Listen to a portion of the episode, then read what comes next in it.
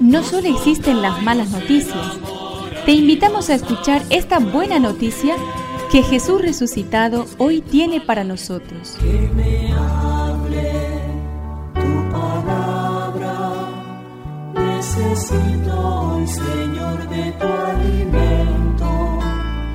Hoy en todo el mundo se escuchará esta palabra. Mateo 13 del 54 al 58. Un día fue Jesús a su pueblo y se puso a enseñar a la gente en la sinagoga, de tal manera que todos estaban maravillados. ¿De dónde le vienen, decían, esta sabiduría y ese poder de hacer milagros?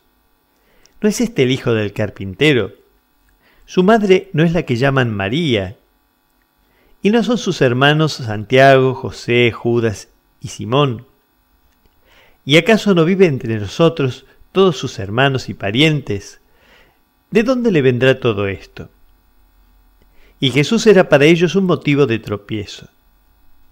Entonces les dijo, un profeta es despreciado solamente en su pueblo y en su familia, y no hizo allí muchos milagros a causa de la falta de fe de esa gente.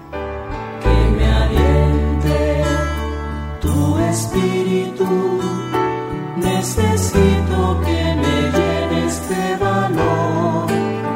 Jesús curaba a los enfermos despertando su fe. Es lo primero que les pide. ¿Tú crees? Los invita a creer en un Dios bueno que no ha abandonado, sino que quiere para ellos una vida más digna y sana. Hay un momento en que el enfermo y Jesús se funden en una misma fe y la curación se produce. Cuando Jesús no logra contagiar su fe, la curación fracasa. Por eso en Nazaret no hizo muchos milagros, porque aquella gente no creía en él.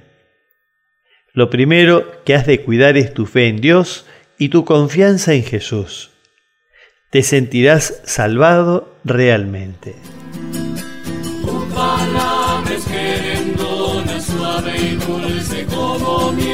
Es una contribución de la parroquia catedral para este año misionero diocesano.